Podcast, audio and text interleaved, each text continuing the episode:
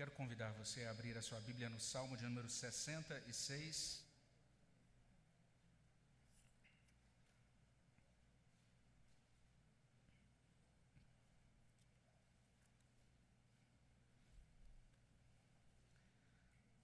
Salmo de número 66.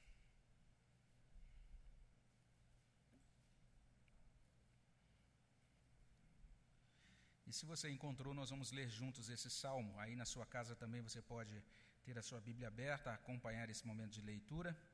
Nós vamos aqui ler a uma só voz o salmo de número 66. Leiamos juntos. Aclamai a Deus toda a terra, salmodiai a glória do seu nome, dai glória ao seu louvor. Dizei a Deus: que tremendos são os teus feitos pela grandeza do teu poder, a ti se mostram submissos os teus inimigos. Prostra-se toda a terra perante ti. Canta salmos a ti, salmodia o teu nome. Vinde e vede as obras de Deus, tremendos feitos para com os filhos dos homens. Converteu o mar em terra seca, atravessaram o rio a pé. Ali nos alegramos nele ele, em seu poder, governa eternamente. Os seus olhos vigiam as nações. Não se exaltem os rebeldes. Bendizei, ó povos, o nosso Deus. Fazei ouvir a voz do seu louvor, o que preserva com vida a nossa alma e não permite que nos resvalem os pés. Pois tu, ó Deus, nos provaste acrisolaste-nos como se acrisola a prata. Tu nos deixaste cair na armadilha, oprimiste as nossas costas, fizeste que os homens cavalgassem sobre a nossa cabeça. Passamos pelo fogo e pela água. Porém, afinal, nos trouxeste para um lugar espaçoso. Entrarei na tua casa com holocaustos, pagar-te-ei os meus votos que proferiram os meus lábios e que no dia da angústia prometeu a minha boca. Oferecer-te-ei holocaustos de vítimas cevadas com aroma de carneiros, e molarei novilhos com cabritos. Vinde, ouvi, todos vós que temeis a Deus, e vos contarei o que tem Ele feito por minha alma. A Ele clamei com a boca, com a língua o exaltei. Se eu no coração contemplar a vaidade, o Senhor não me teria ouvido. Entretanto, Deus me tem ouvido e me tem atendido à voz da oração. Bendito seja Deus, que não me rejeita a oração, nem aparta de mim a sua graça. Senhor, bendito seja o teu nome, que não rejeita a oração dos teus filhos, que não aparta da tua igreja tua graça, que continua operando nos nossos corações, para que nós possamos conhecê-lo, amá-lo, servi-lo, prestar ao Senhor culto neste mundo, que, ó Deus, está presente aqui, nesse momento. O Senhor que inspirou essa palavra há centenas de anos atrás, é o Deus atual, vivo, que nos permite agora ter acesso a essa palavra nesse culto. E nós pedimos que Teu Espírito Santo torne essa palavra viva para os nossos corações e dissipe da nossa mente, de nosso coração, qualquer é, pensamento, cogitação, qualquer coisa, ó Deus, que nos afaste, que tire a nossa atenção desta Tua palavra. Ó Deus, coloca-nos debaixo dessa soberania do Senhor por meio da palavra e que ela, ó Deus, nutra, que ela fortaleça a nossa fé que ela alimente os nossos corações e transforme a nossa vida. Abençoa-nos, é o que pedimos no nome de Jesus. Amém, Senhor Deus.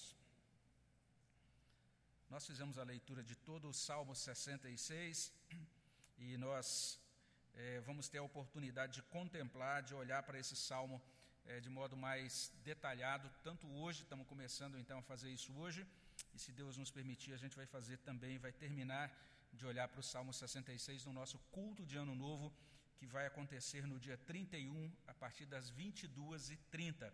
Nós vamos ter aquele culto é, em que a gente chega na igreja já um pouco mais tarde, 10 e meia da noite, e fica aqui até a virada do ano, fazendo a virada do ano, tendo a oportunidade de participar da virada do ano em oração. Então, um culto que termina com uma reunião de oração. Você que está aqui já é convidado a participar, você que está em casa também é convidado a participar do nosso culto de Ano Novo. Aqueles que participam dos cultos de oração já têm ouvido isso, né, já têm aprendido que essa parte da Bíblia que a gente chama de Salmos ou de livro de Salmos, na verdade, é uma espécie de coleção, é uma compilação de cinco livros que eram usados na adoração, na devoção dos judeus. E eles foram escritos ao longo de vários séculos. Existem diferenças é, muito grandes assim de tempo entre determinados salmos é, dos, desse saltério. E nós estamos diante de uma parte do livro de Salmos que é chamada de livro 2. Esse livro 2, ele começa no Salmo 42 e vai até o Salmo 72. E ele possui várias partes que são muito importantes, partes bem distintas. Dentro desse livro 2, a gente tem um bloco menor, que são os Salmos 61 até 68. E esse, esse bloco menor é chamado de diálogo entre reis, porque eles vão mostrar isso. O rei Davi conversando com Deus, que é o rei do universo, que é o rei não apenas de Israel, mas o rei do cosmos.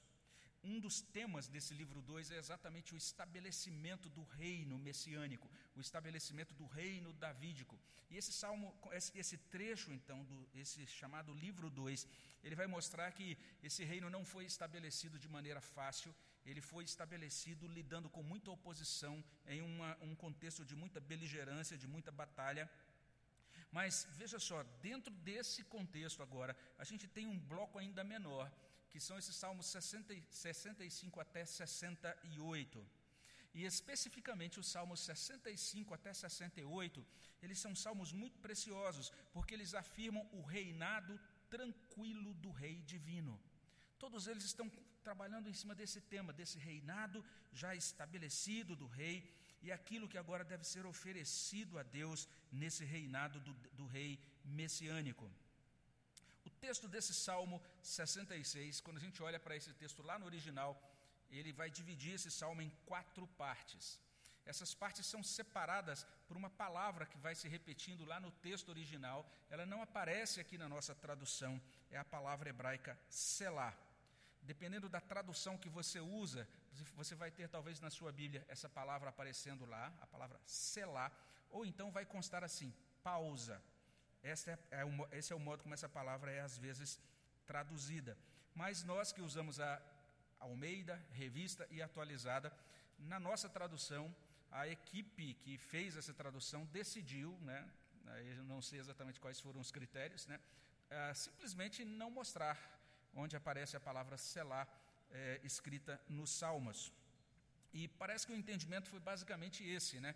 Algumas pessoas olharam para o livro de Salmos e onde existia essa palavra selar, eles entenderam o seguinte: ah, isso é só uma anotação musical. É como se fosse uma nota assim no cantinho ali de uma pauta de música, né, de uma música escrita, e você tem ali uma, uma anotação dizendo: dê uma parada aí, faça uma pausa na execução da música.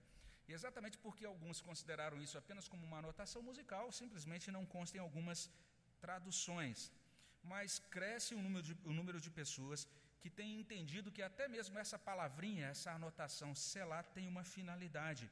Ela traz, na verdade, uma espécie de convite para a gente refletir, para a gente fazer uma pausa, para pensar naquilo que está sendo dito pelo salmo. O termo selar funcionaria como uma espécie de pontuação devocional. Nós temos coisas importantes que foram ditas e a gente tem de parar para ouvir mais e melhor essas coisas a gente tem de prestar atenção a isso que terminou de ser dito no Salmo. E é dessa maneira que a gente vai interpretar toda vez que aparecer a palavra selar aqui nesse Salmo 66. Como eu disse, como eu disse ela aparece três vezes no Salmo e ela divide então o Salmo em quatro partes. O título do Salmo no original é muito simples, está aí na nossa tradução, do mestre de canto ou ao mestre de canto. E na nossa tradução diz assim: cântico, salmo, simplesmente isso. Outras traduções vão trazer, por exemplo, lá na revista e corrigida, ao cantor mor, ou se você tem a King James atualizada, ao regente do coro, e na King James atualizada prossegue, um salmo para cantar. Então, literalmente é isso, é um, um, um um conteúdo específico do livro de Salmos. É um salmo é, que foi escrito especificamente para ser entoado, para ser executado com música, para ser apresentado como louvor a Deus. Os editores aqui das nossas traduções sugerem alguns títulos que também são bem adequados ao tema do salmo. Então ele tem um tema central, né? Então, se você tem, por exemplo, a nossa tradução revista e atualizada, vai aparecer assim: oferta de gratidão. Isso é um título do editor. Se você tem a revista corrigida, vai constar lá: Cântico de louvor a Deus pelas suas grandes obras, ou a nova Almeida atualizada, Canto de louvor e gratidão, ou a Bíblia de Jerusalém, ação de graças pública, porque o salmo fala sobre isso. Ele está convocando, então, toda a terra, está convocando todas as nações para oferecer ações de graças a Deus, para prestar a, a, Deus um culto verdadeiro. Então a gente pode entender esse Salmo 66 como uma convocação muito fervorosa, muito eloquente, para que a gente preste um culto sincero a Deus. E nada mais adequado para cultos de fim de ano do que essa convocação à adoração nada mais adequado do que, ser, do que sermos convocados a adorar a Deus com sinceridade, especialmente nesse ano, o ano de 2020. O título desse sermão é O Fogo e a Água. E ele é extraído aí do verso 12, né? Passamos pelo fogo e pela água. Isso combina muito bem com o ano de 2020. A gente pode olhar para trás nesse ano e dizer: passamos pelo fogo e pela água.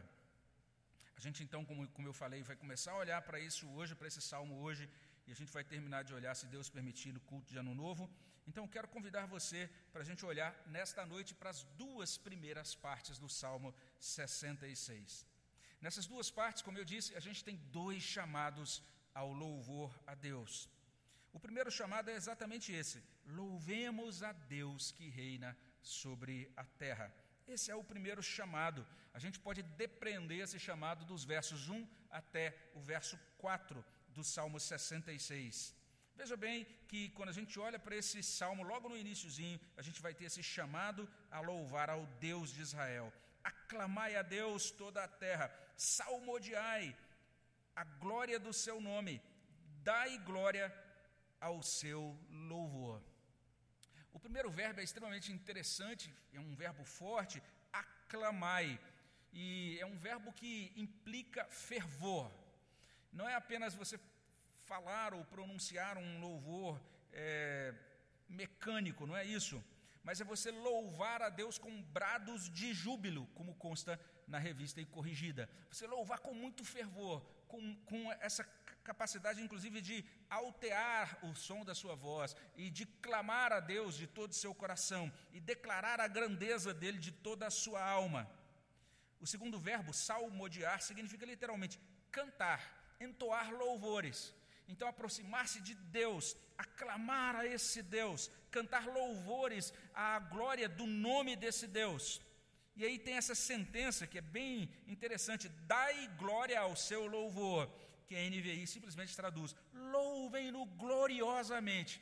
Então perceba bem, esse chamado do Salmo 66 é um chamado para prestação, para apresentação de um culto a Deus, não de qualquer culto a Deus, mas de um culto no qual a gente aparece, a gente se coloca diante de Deus com todo o nosso coração, com toda a nossa alma, e a gente se empenha a Deus fisicamente, usando a, ah, todo o nosso corpo, usando a nossa voz, atendo a nossa mente e coração entregues na mão desse Deus, nas mãos desse Deus, e declarando gloriosamente, ou seja, de maneira a melhor possível, a glória do nome do Senhor. Aclamar, louvar, salmodiar, esses verbos todos denotam um culto ativo, um culto engajado, um culto fervoroso. A gente tem dito isso para você que tem participado dos cultos pela internet, a gente cai muito no risco, a gente corre muito esse perigo quando a gente está acompanhando um conteúdo, um culto online, da gente de repente estar tá, é, desfrutando desse conteúdo que chega pela internet, assim como a gente desfruta de uma série da Netflix, ou de um último vídeo no YouTube, ou de, uma, de, de, uma, de um último conteúdo que é publicado numa rede social. A gente muitas vezes se esquece que se trata da grande assembleia, da assembleia solene, da convocação para o louvor a Deus. E que nós devemos fazer isso totalmente engajados, totalmente é, conectados, não apenas do ponto de vista da conexão digital, mas acima de tudo dessa conexão espiritual, a nossa alma, o nosso coração ligados a Deus, participando com muito fervor de cada ato de adoração. Como que a gente faz isso? Como é que Deus, o que que Deus requer da gente como é que ele é, estabelece para a gente, ou que parâmetros ele estabelece para nós, para que nós possamos louvá-lo, para que nós o louvemos adequadamente nesse mundo e nesse tempo? Primeiro, ele vai mostrar aqui que nós precisamos admitir algumas coisas sobre ele. Adorar a Deus equivale a admitir algumas coisas acerca de Deus e expressar essas coisas em palavras. Então, depois de usar todos aqueles verbos bem gerais, né? Aclamai, salmodiai e etc. Agora nós temos um verbo bem específico. Nós temos que expressar diante de Deus algumas coisas, algumas palavras. E não apenas proferir palavras sobre Deus isso faz toda a diferença na adoração, porque você pode participar de um culto em qualquer igreja e você pode falar muitas coisas acerca de Deus ou sobre Deus e sair dali sem adorar. A adoração significa proferir ou dirigir palavras a Deus. Não apenas falar sobre Deus, mas dirigir palavras a Deus. Dizei a Deus, está aí no verso 3 no iníciozinho do verso 3. Dizei a Deus.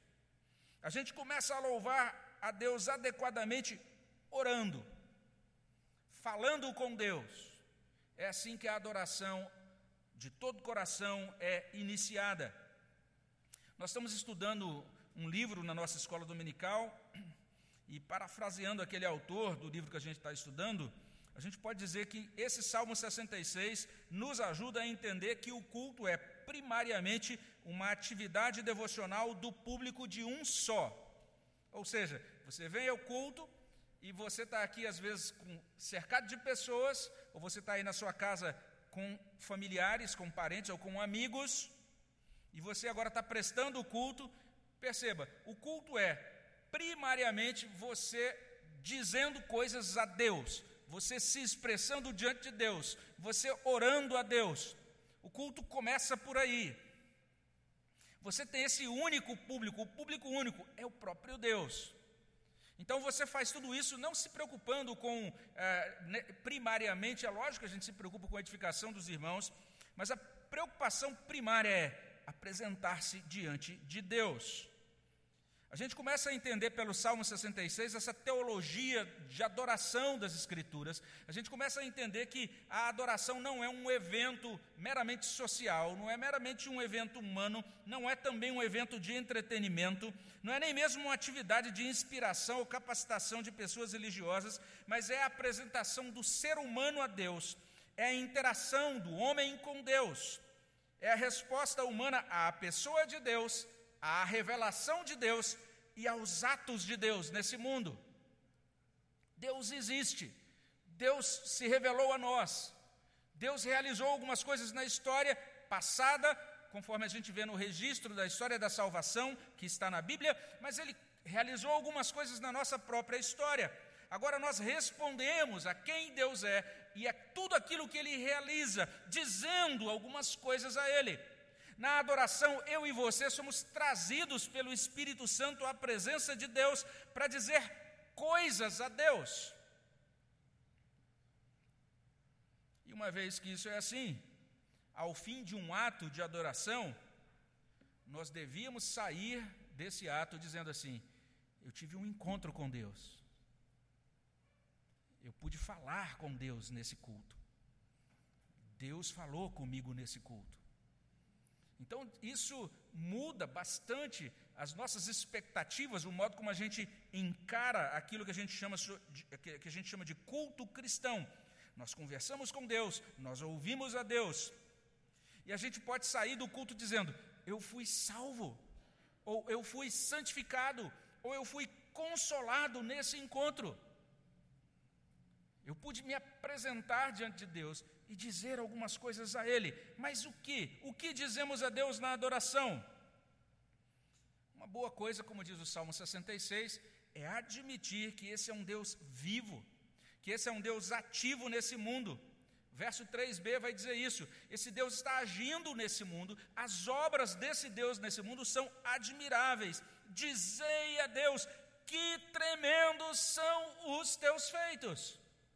Outras traduções vão trazer: quão terrível és tu nas tuas obras, a revista corrigida, ou a nova versão internacional, quão temíveis são os teus feitos.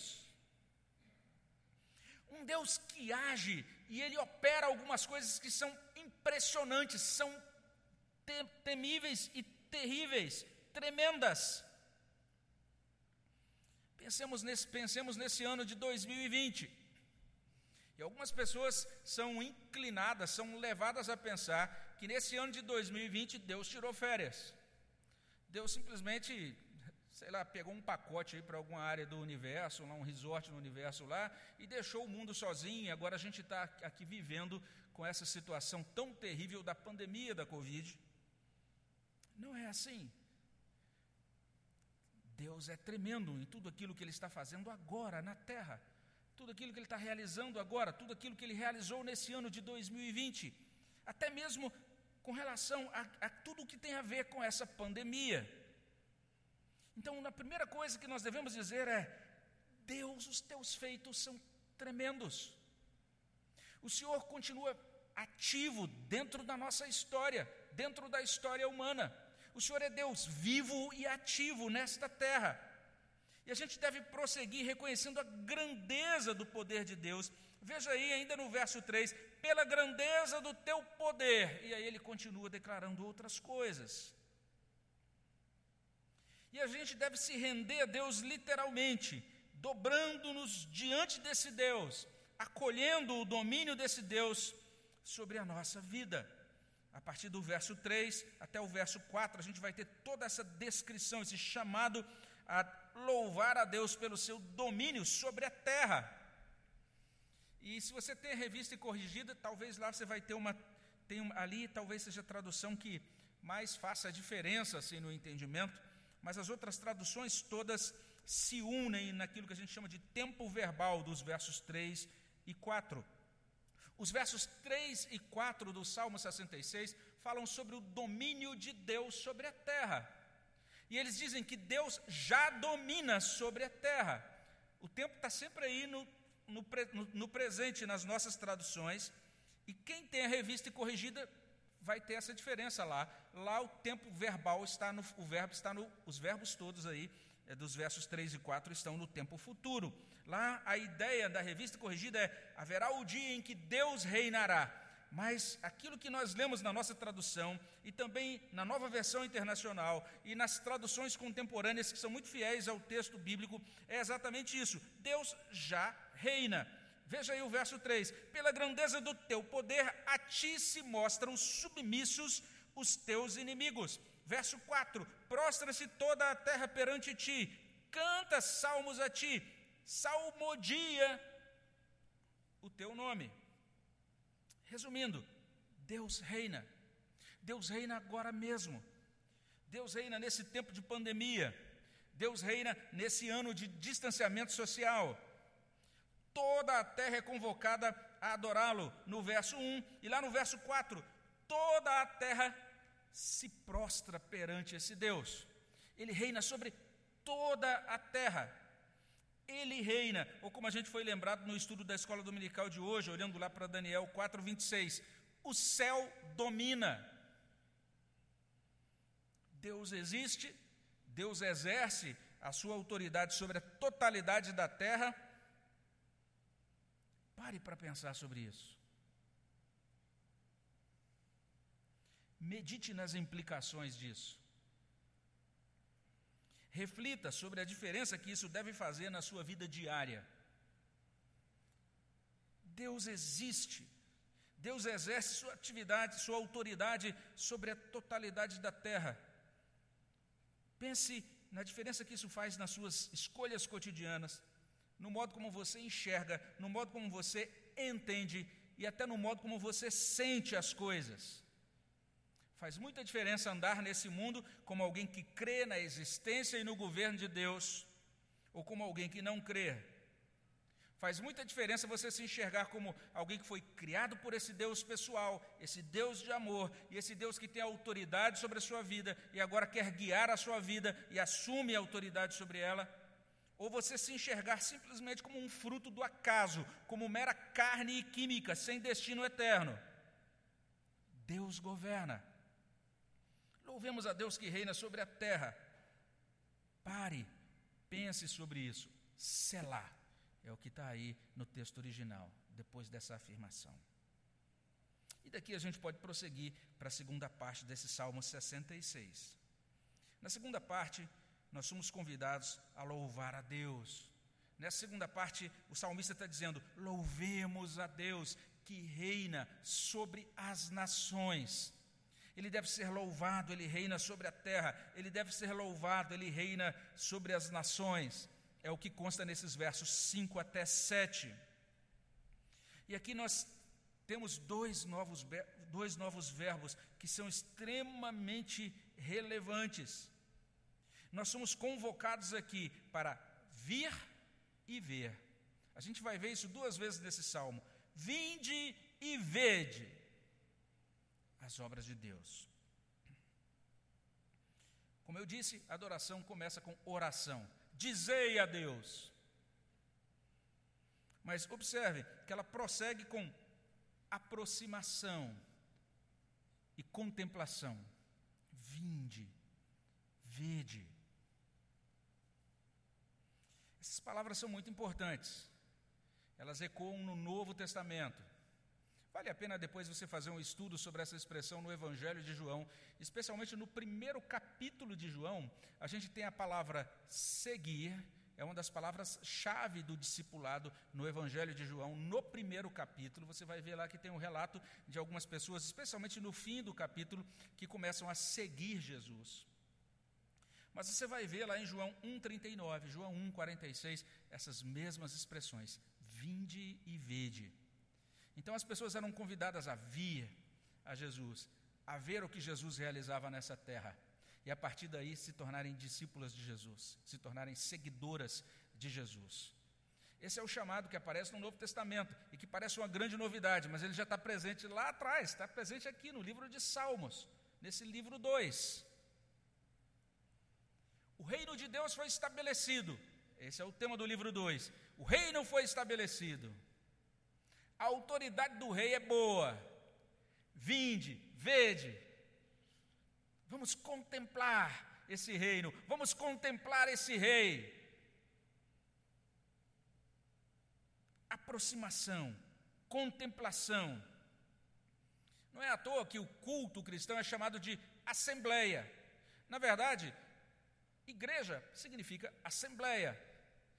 O que significa a palavra igreja? Significa uma assembleia convocada, um povo convocado, um povo chamado. Para quê?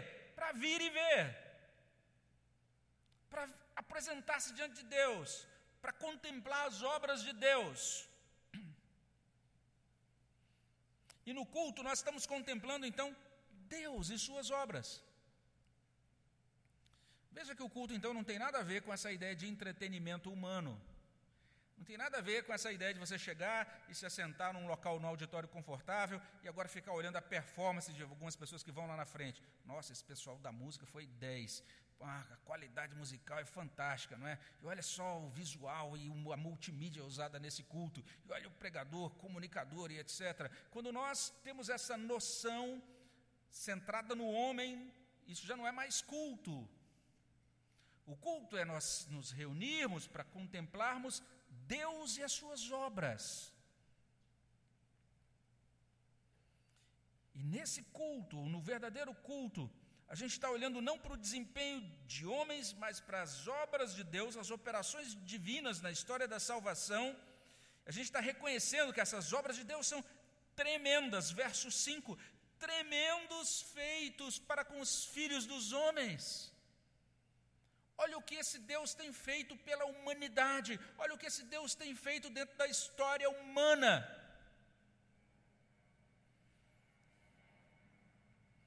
O salmista então menciona dois grandes eventos da história da salvação. Os dois grandes eventos, eles são, têm, são parecidos. Um é um evento que a gente pode chamar assim de evento de início e outro é um evento de encerramento ou conclusão. Ele vai falar de duas travessias. E observe aí, verso 6: Converteu o mar em terra seca. Primeira travessia. A travessia do Mar Vermelho. Está lá em Êxodo 14, versículo 21.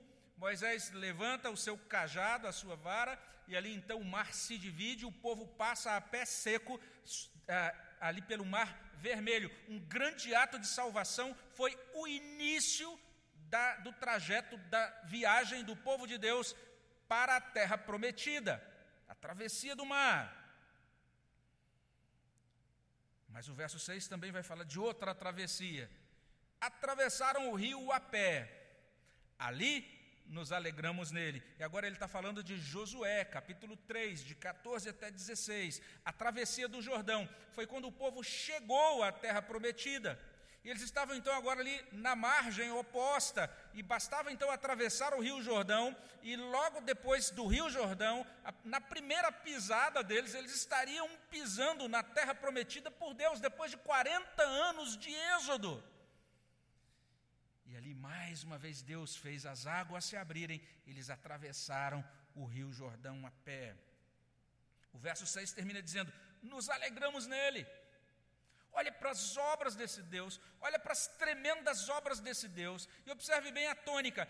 Ele menciona obras que se relacionam com a redenção, com a salvação do povo de Deus nesse mundo. É claro que o salmista poderia fazer uma lista de tragédias, de grandes problemas que eles enfrentaram, mas ele está dizendo: olha as obras salvadoras de Deus no mundo. Nesse ano de 2020, Deus operou a sua obra, Ele operou salvificamente no mundo.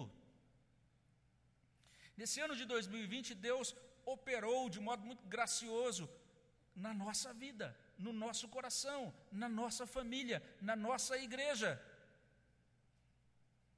Esse Deus que operou esses grandes eventos de salvação, Ele continua operando salvação hoje.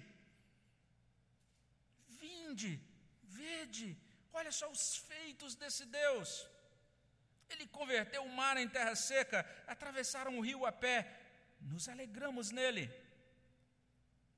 E ele prossegue então dizendo que esse Deus, que possui todo o poder, e é a segunda vez que ele menciona poder aqui nesse salmo, ele governa eternamente e ele tem os olhos fixos sobre as nações. Esse Deus é o juiz onisciente verso 7, no iníciozinho, ele diz: Ele em seu poder governa eternamente, os seus olhos vigiam as nações. E uma vez que esse Deus está olhando para as nações, os homens não podem se envaidecer. Os homens não podem ser prepotentes. Os homens não podem ser rebeldes. Esse é o Deus que sonda os corações. Diante desse Deus, nós vamos prestar contas. E se isso é assim, final do verso 7, não se exaltem os rebeldes, Selá. É isso que consta no original. Louvemos a Deus. Ele reina sobre as nações. Ele faz coisas impressionantes. Venham, vejam, se tornem discípulos, se tornem crentes nesse Deus. É o chamado do Salmo 66. Diante desse Deus, nós não podemos prosseguir caminhando como rebeldes. Não se exaltem os rebeldes. Pare, pense nisso. Nós temos caminhado nessa, nessa vida alheios a esse Deus. Nós temos desconsiderado a autoridade desse Deus? Selar. Pausa. E assim termina essa segunda parte do Salmo 66. Essas duas partes iniciais, né, vamos dizer assim, desse salmo, estão fazendo esses dois chamados, né? Louvemos a Deus que reina sobre a terra. Louvemos a Deus que reina sobre as nações. Essa é uma boa maneira da gente começar o novo ano, é uma boa maneira da gente concluir o ano de 2020.